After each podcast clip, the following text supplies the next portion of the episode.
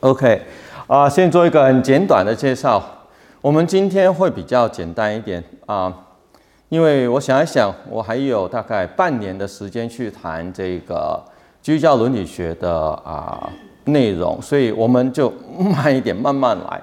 那什么叫基督教伦理学？基本上稍微给大家一个总结，这个是中心思想。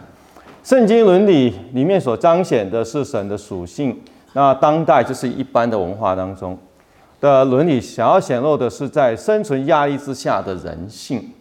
所以基本上我们可以这样子说，伦理学如果我们不是单单从学术的角度去做讨论，而是真的是放到我们生活里头去体会、去做选择的时候，你就会发现。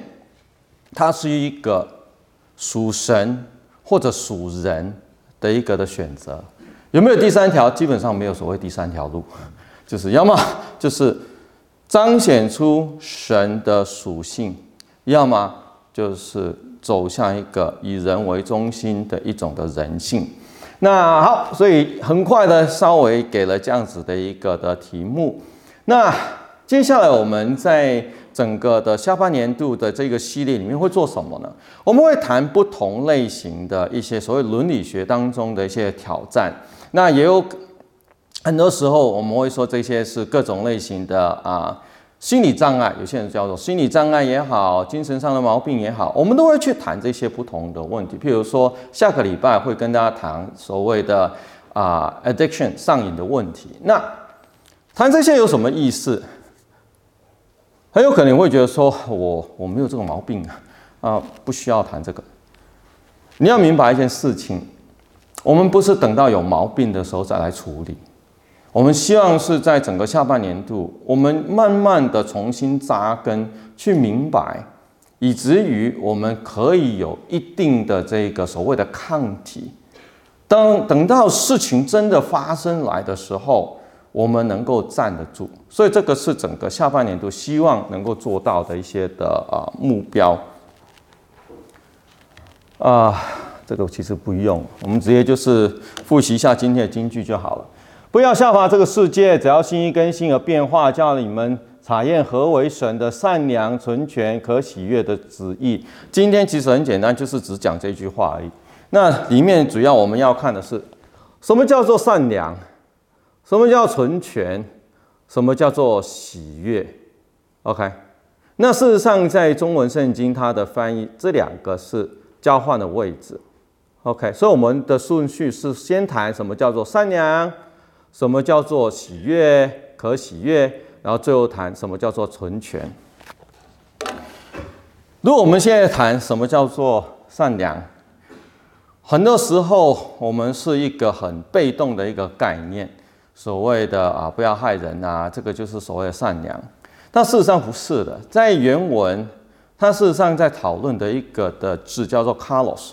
kalos 是什么意思？就是什么叫做好？哇，这个就完蛋了！一问这个问题，为什么？每一个人对于好的定义都不太一样，对不对？所以很多时候，当我们说啊，为什么你喜欢那个女生，不就不喜欢那个女生？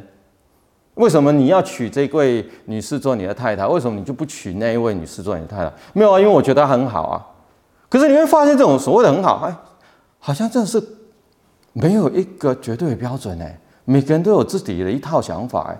那只是纯粹谈论在这个所谓婚嫁问题吗？其实也不是哎。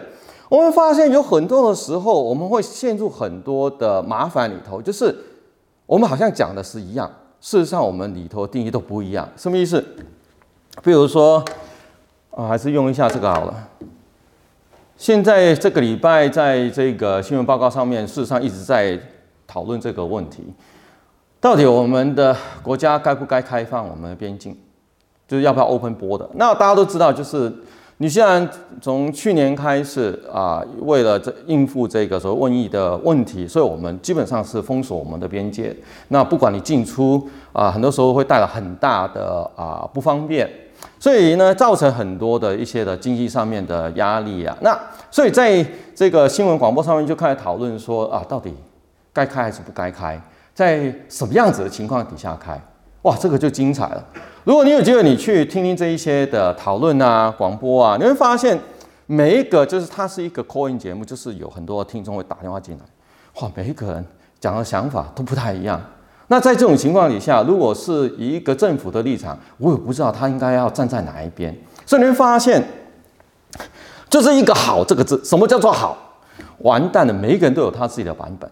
比如说，我们现在就就就就就看我们自己这样就就可以了。OK，看我们自己，你觉得要要开放的举个手。哦，没人举啊。你觉得不要开放的举个手。啊，呃，没有太大的意见，不想表达意见的也请你举个手。OK，好，很好。你知道吗？我们是一个很很女性的社会，为什么？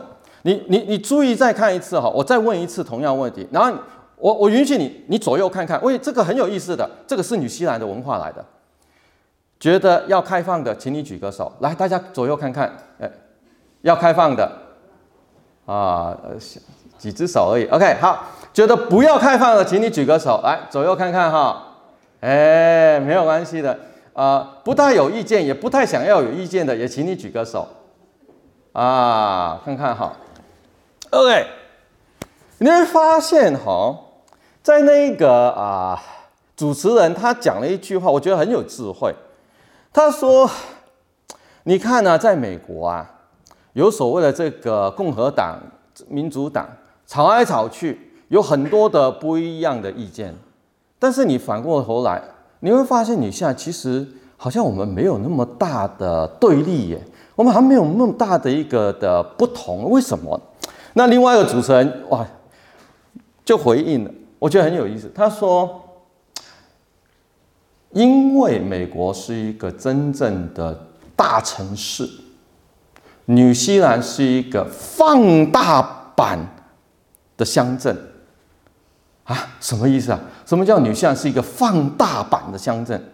他说，如果你好好去观察，如果城市的话，通常会有各种元素灌进去，不同的人种、不同的文化会灌进去，所以会产生很多不一样的这一些的意见出来。可是他说，女西兰呢，它很像一个乡镇，但是它是放大而已。通常你会发现，在一个乡镇里头，哈，当然不会说完完全全大家都会彼此同意，但是呢，它的差异性不会那么大。OK。很多时候，因为大家都在同一条村里面，就算有一些的不同意见，很容易，OK，很容易，我们就可以处理掉。就是有稍微有一些所谓少数的稍微妥协一下啊，那就一样咯，就就有共同的意见。所以呢，刚刚给你们看一下哈，我们我们教会刚刚就是大部分人就说哦，不要开放比较好，就举手。然后呃，要开放了一点点声音。然后呢，说这个不是很有意见的，不知道的，那也就一点点声音。那人发现，这个就是我们女性的社会，我们是一个很有所谓和谐的一个文化背景之下，那是不是这样就代表说我们比较好沟通，我们就不一定会有这个所谓对好的这个定义会有很大的差异？其实不是的，OK，那是因为它还没有切入到你的生活里头造成麻烦而已。如果我们今天哈，我问的。不是你们这这些的弟兄姐妹。如果我今天我是在一个出口商的一个会议当中，如果我问同样的问题，我相信我得到的答案应该跟你们刚刚给我答案完全相反过来。OK，为什么？旅游业出口的，他们很需要要开放。那在当中，事实上里头也开始展现出为什么我说。在这一种生存压力之下，会凸显出人性来，因为它里面有一些 call in 的啊、呃、听众，他是这样回应，他说他觉得赞成封锁的，OK，封锁的都是那一些打政府工还有退休人士，因为他觉得他们在生物生活当中并没有这一种的经济压力，然后呢，他觉得说对于我们这一些还需要工作挣扎，啊、呃，很怕 lock down，因为没有办法，因为他们是靠这个时薪的，你一 lock down，他们没有薪水了，所以他说，对于我们这种人来说，我们没有办法，OK，我们一定要开放，我们必须要活下去。所以你会发现，哈，我们从一个很简单的好不好，已经慢慢进入到后面的核心问题了。要活下来，已经不单单只是说好不好了，已经牵扯到我要活下来，怎样子我才能活下来？所以那时候我们才会说，伦理学如果在学术的环境里头去谈，啊、吵半天其实也没什么意思，因为伤不到不够切身。但是伦理学当它真的进入到生命里头的时候，那个取舍跟生死是有关的。OK，所以在这样子一个面对生死存亡的一个选择的时候，我们发现我们要小心，我们要在生死存亡关头来之前，我们就要先预备，我们必须要先好好的去思考，预备好，以至于当那个时刻来临的时候，我们才有办法做出选择，而不是随便就就就做了。那待会儿会继续会谈一些这些实际上面的问题，给大家去做更多的思考。好，回到这边来，什么叫做善良？讲一个故事，有一条村庄里面的人都很很爱面子啊，因为是一个很早期的时代，那个时候也没有什么交通工具，反正每个人就是骑马啊、走路啊，就这样子。啊，有一天呢，在这个的啊乡镇里头呢，这个。难得有人带一个的电报回来，就是说啊，下个月火车经过的时候呢，他们会带来一种很新的一种的交通工具，叫做脚踏车。然后呢，这些村民们拿到这个信息的时候就，就哇，很开心。但同一时间有也很很迷惑，什么叫做脚踏车？OK，因为在那个时代才刚刚发明，所以他们并没有这样子的一个的交通工具，没看过。然后里面就有人说：“哎呀，你们这些没知识的，这个啊，脚踏车就是让你可以走得更快的一样东西咯，可以让你呃节省很多时间的一样东西咯。那反正大家也就模模糊糊，但是呢，因为大家都很死要面子，就觉得说总不行，人家有没有嘛？所以呢，当那个火车要来临的那一天的前一个晚上。”很多人都暗暗的就不肯睡觉，要等着，希望说这个火车一到，赶快就去抢这一些的脚踏车。那那一天的清晨，火车真的到了，一来，这些村民们不知道从哪里冒出来的一窝蜂就出现了，就开始就冲上去，就开始拿这些所谓的脚踏车，然后每个人都拿啊啊。啊，当然就是手快的就比较拿得多，手慢的比较拿得少。哎，什么叫做多少？脚踏车不是只有一台吗？我们看不是的，因为呢，他们为了方便这个的运输，哈，他们那些脚踏车全部都拆开来，全部都是零件。OK，是整整批零件到那边，想说后面的这一个是师傅在后面，这个下个月来的时候会帮我当然再组装。啊，没有，每个村民就啊，然后啊，赶快抢回家，抢抢慢了就就输了，就没面子了。然后回家之后呢，好玩的事情就发生了。第二天，每个人呢就开始拿他昨天拿到的抢到的零件，就挂在身上，OK，就开始在那边走。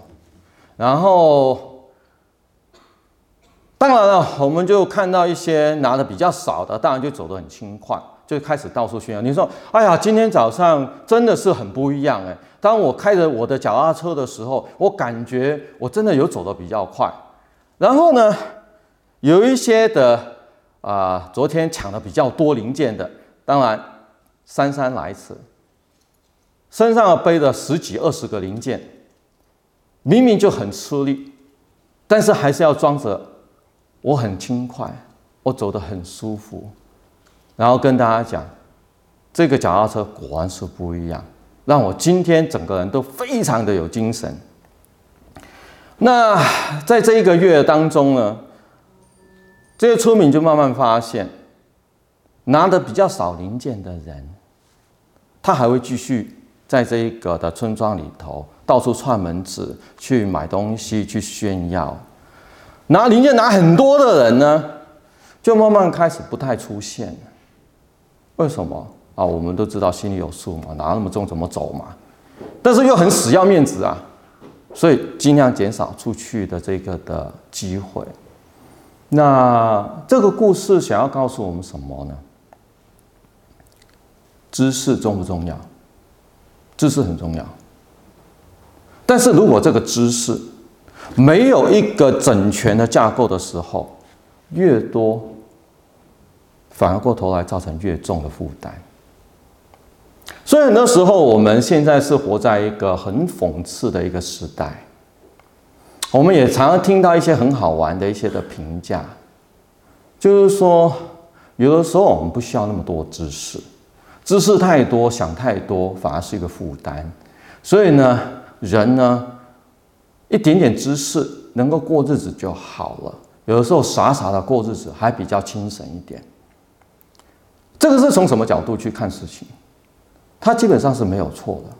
就像我刚刚跟你讲的。当你的知识没有真正的形成体系以前，的确，一大堆乱七八糟的知识，如果你只有一两样挂在身上，它不会对你造成太大的麻烦，迷迷糊糊也就这样过。反过头来，我们看到的有很多觉得知识很不错，知识可以带来。我在众人的面前，啊，是有学问的，所以我们背上很多的知识，但是可惜的是什么？它没有形成一个体系，所以这一些的知识到最后是什么样的结果？造成一个把自己压垮的重担。为什么要讲这个？你知不知道？其实今天很多的心理障碍是自己整死自己的。当我们在做这个研究论文的时候，看了很多的这些的案例，基本上你会发现，很多这一些的案例都是属于那一些有很多很多的认知，但是却是充满矛盾的认知之下产生出来的。反过头来，一些很简单的人。因为我们所谓简单，真的就是很简单，也不太想事情的人，比较没有这些问题。所以反过头来，是不是我们今天就应该大家不要想那么多，大家不要学？不是，学是一定要学，但是你必须要是有系统性的学，不然你会把自己压垮。所以今天我会跟你做这样子的分享。比较多是希望你明白这半年，接下来这半年我想要做什么。你跟我不一定会有很多的相同点，甚至你不会认同我很多的观点。不要因为我读很多书，你就要认同，不需要的。但是你把我当做一个工具就好了。什么工具呢？你把你过去人生的经历。所累积出来的这个是我不知道是不是一个完整的系统，也没人知道。现在目前，OK，跟我做一个的对话碰撞，如果他挺得住，感谢主，他应该不会造成你太大的麻烦。但是如果在当中，当我丢给你很多不同的这些所谓极端的案例、极端的个案的时候，你看看你自己有没有办法顶得住？如果没有，不要闪，那告诉你一件事情，很有可能在过去整个成长过程当中、学习过程当中，你有一些不应该要挂在身上的知识，是时候把它丢掉了，要开始做重整。在圣经当中有这样子的一个的啊比喻，耶稣给的比喻，他这样子形容啊，他事实上是在讲一个。深深受这个旧约文化还有学问栽培出来的一个法利赛人，他事实上是给一个建议，应该要做的就是一个渔夫在他的渔网里头把东西全部倒出来之后，重新再去做这个的整理，什么东西该留，什么东西不该留，那同样的，我也是这样子的鼓励。其实我们每一个人都必须要做这样子的一个工作，为了什么？为了要让你精神上、心理上能够健康。不需要有的担子，不适合你的担子，不要背在身上。OK，有那种勇气把它放下来。所以这个是第一个，什么叫做善良？因为善良从神的角度去看。它不是零碎散在地上的一堆零件，它不是，它是一个非常完整的系统，而且这个系统是有它的独一性的。为什么这样讲？因为这个字“善良”，曾经与在这一个的福音书里面，有一个年轻的官，你们应该听过很多遍这个故事。年轻的官在问耶稣：“OK，他怎样子可以？”啊，承就是承受这个神的国，这个永生。那他称呼耶稣的时候，他是说良善的夫子。事实上，那个、那个、那个、那个良善，那个 Carlos 就是这个字。那耶稣马上就回：你为什么称为我是良善的？除了上帝以外，除了上帝一位以外，嗯，没有人可以称为良善。那很多时候我们觉得说，那这个是在讲这个道德标准，不止道德标准，他讲的是。整个的标准，整个的系统，它是独一无二的，是全部都是以神为核心带出来的。所以，整个的今天我们所看到所谓伦理道德，我们所做的每一个选择，怎样子叫做符合神的心意呢？就是它当中有没有展现出神他的属性来。所以在这一方面谈到良善。它背后很深的一个含义，不是单单只是谈说合不合符这个道德标准，不是。良善这个字用在这一边，是要指向神独一无二的那个真理系统。我们怎样子去认识，以至于我们能够在圣经的这个的帮助之下，开始把不属于。神的东西，把它拿掉，OK。所以 OK，第一个，善良、良善、独一，先有这个概念，OK。独一只有一个，不会从这个像我们刚刚收集大家，呃，收集一下，看看大家的意见怎么样，然后再来找一个系统出来，然后迎合大家，没有这回事，OK。在神面前，独一的。那但是后面一个，什么叫做可喜悦？先跳过去，存全先等一下。可喜悦，可喜悦，事实上不是说对你对我会很开心，不是。它在整个背后，它的意思是 pleasing God，就是会让神喜悦。OK，那让让神喜悦到底是什么样子一回事呢？事实上是很简单的，前面谈的是独一性，后面谈的可喜悦是这样讲多元性。有没有发现，我们刚刚在谈论的时候，其实我们这边不是一言堂的呢？有没有发现，我们刚问这个这么简单一个问题，我们不是一言堂的呢？我们每个人有不同的看法的呢？为什么呢？因为每一个人他都会有他的立场，所以在这种情况底下，你会发现，其实嗯，很多元呢，等等。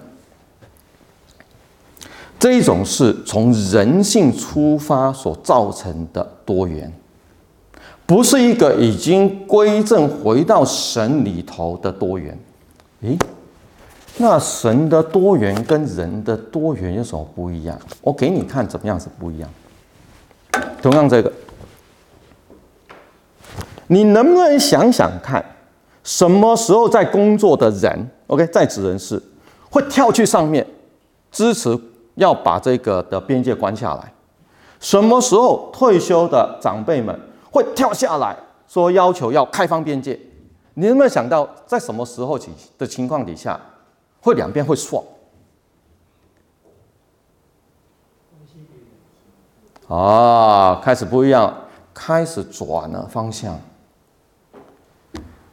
什么时候你会发现有这样一个转变？很简单，对于长辈们。如果他的儿女是做旅游业的，他会告诉你没关系，我的年纪该活的、该享用的，我都享用都够了。但是我的儿女，我盼望他们能够有机会，所以没关系，开。为了我下一代，开。什么时候这一些在职人士说 “no no 不要不要关起来”，当他有爸妈在的时候，没关系，穷一点，我们吃普通，在家里后面那个弄一个农田什么都好，不要做了，OK，不要搞，OK，反正爸爸妈妈好好健健康康活下来，OK，可以，我可以接受的，OK，我们不需要这种荣华富贵。你看到在这一个的概念当中。缺乏的是什么呢？事实上不是缺乏爱，缺乏的是爱的方向。到底你的爱的方向是哪一边？是你自己呢，还是是指出去外面呢？所以你要这样子的角度底下去了解的时候，你会发现所谓的多元也有分开的，一个是属神的多元，一个是属人的多元。OK。所以好，你有这个概念之后，我们就处理掉前面两个最重要基础。独一，它一切都要表达出神的属性。其中神的属性当中，就是把生命拿出来分享，拿出来给大家。所以我们在基督的身上看得很清楚，在基督十字架上面，生命拿出来。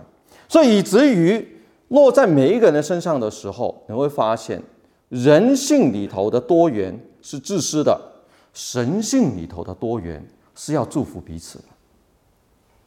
OK，所以独一多元搞懂了之后呢，最后一个纯全。纯全这个字，事实上，我我觉得你看字面根本不不可能知道他在讲什么，因为。我我不知道为什么中文会用“纯全”这个字做翻译，好一点的翻译可能用“完全”，都会稍微接近一点，但是还是差别的。因为原文这个字叫做 “telos”。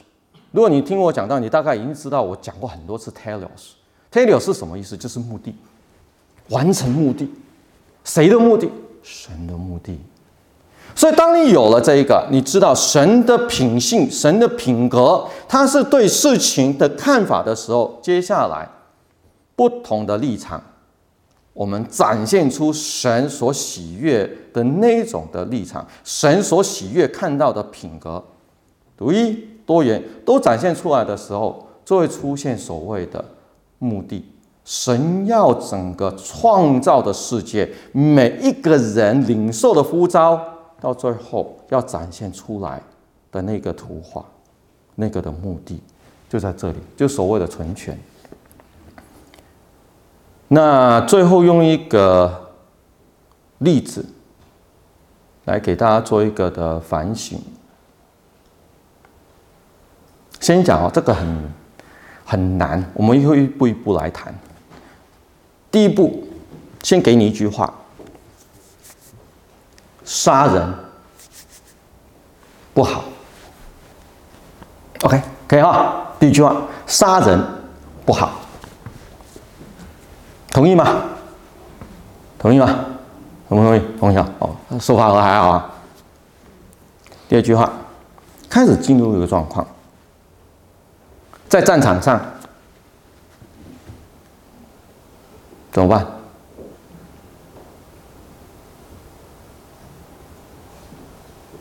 你怎么应付？如果今天有人，所谓战场不一定是今天两国之间打仗，他可以是今天有人冲到你家来抢劫，要拿刀拿刀来捅你的家人，你能够杀他吗？如果你手上有枪的时候，你能够杀他吗？有没有发现开始难了？开枪还是不开枪？能不能杀？光是这样子的一个的概念，你就可以发现很多国家的立法就已经给你看见他们的文化的站在哪一边。OK，接下来还没完哦。如果一个母亲他有了小孩，能不能堕胎？不能嘛，对不对？我们最基础的嘛，不可杀，不能堕胎。如果他在经济上很有困难，能不能堕胎？还是不可以啊？如果他是因为被强暴的，能不能堕胎？越来越难哈，再来。如果他有癌症，如果他化疗，小孩就死；如果他不化疗，他死。好不化疗？化疗杀小孩，不化疗杀自己，做不做？化疗做不做？你有没有发现，我们刚刚一开始第一句话好像很简单，杀人不好，OK 不好。走到最后给你的这个版本，癌症的母亲有一个小孩，化疗还是不化疗？怎么办？你觉得该怎么办？好不好？我很坏的，我最喜欢就是请大家一起做选择。OK，觉得要化疗的举手。啊，Angel，觉得不化疗的举手。觉得不知道该去该不该的，请你举个手。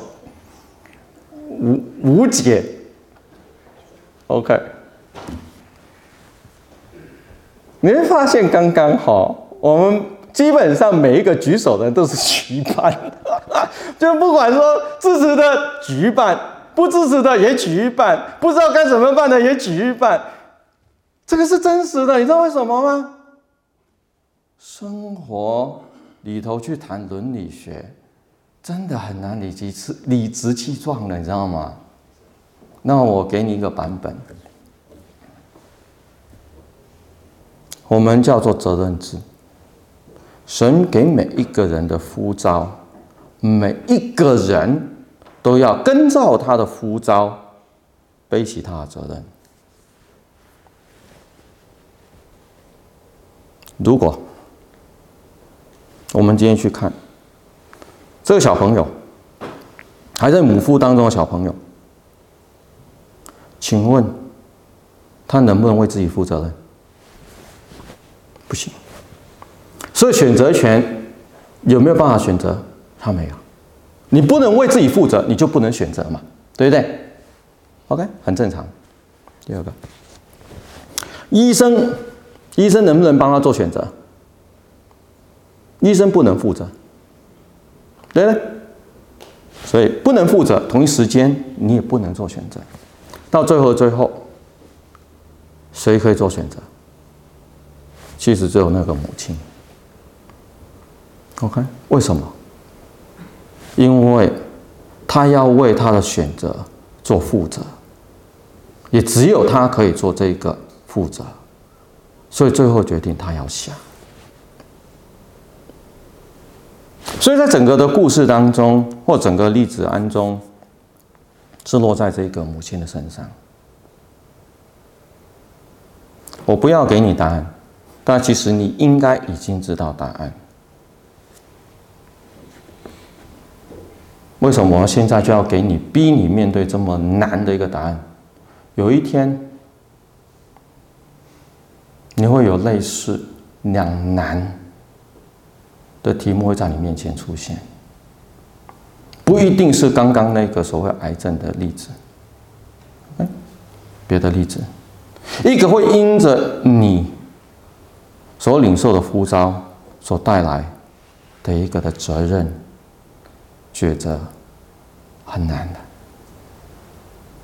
所以我一开始才跟你讲，你最好今天开始，你先预备好，不然呼完之间来的时候，你完全没预备，你做不了选择。我们一起低头祷告。父神，我们感谢你，当我们面对所谓的伦理学的时候，我们发现，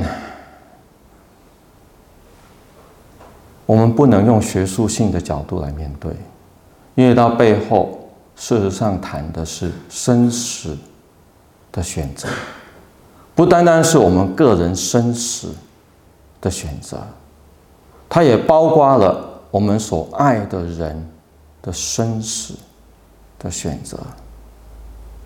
我们感恩的是，基督在面对生死的选择的时候，他选择了神你所喜悦的心意，以及他把生命放下给了我们所有人。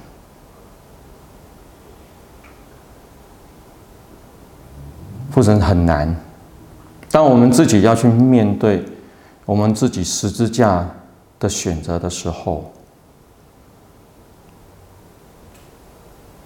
我们只能够在你面前承认，我们都还没预备好，因为这个不是凭血气、凭一刹那冲动就可以做下的决定。就是你帮助我们在接下来这半年，我们有这种勇气去面对我们自己破碎丑陋的人性。接受这些不同的案例的挑战，来反省，到底我们对于好，什么叫做好？什么叫做神的心意、神的伦理，真的站得住吗？以至于我们的人生，因为经过这样子的反省，我们真的能够活过来。我们不再畏畏缩缩，因为生命的问题。不敢做决定，反过头来，因为我们有神，你给我们看见的真理，还有我们有神而来的爱，我们能够大胆的做出你所吩咐我们该做的决定，就是你恩待我们在座的每一位。当我们还没预备好之前，求神你保护我们，让我们暂时先不要面对。但是也求神激励我们，当我们预备的过程当中，求神帮助我们脚踏实地，的来反省自己。我们奉主耶稣基督宝贵生命祈求，阿门。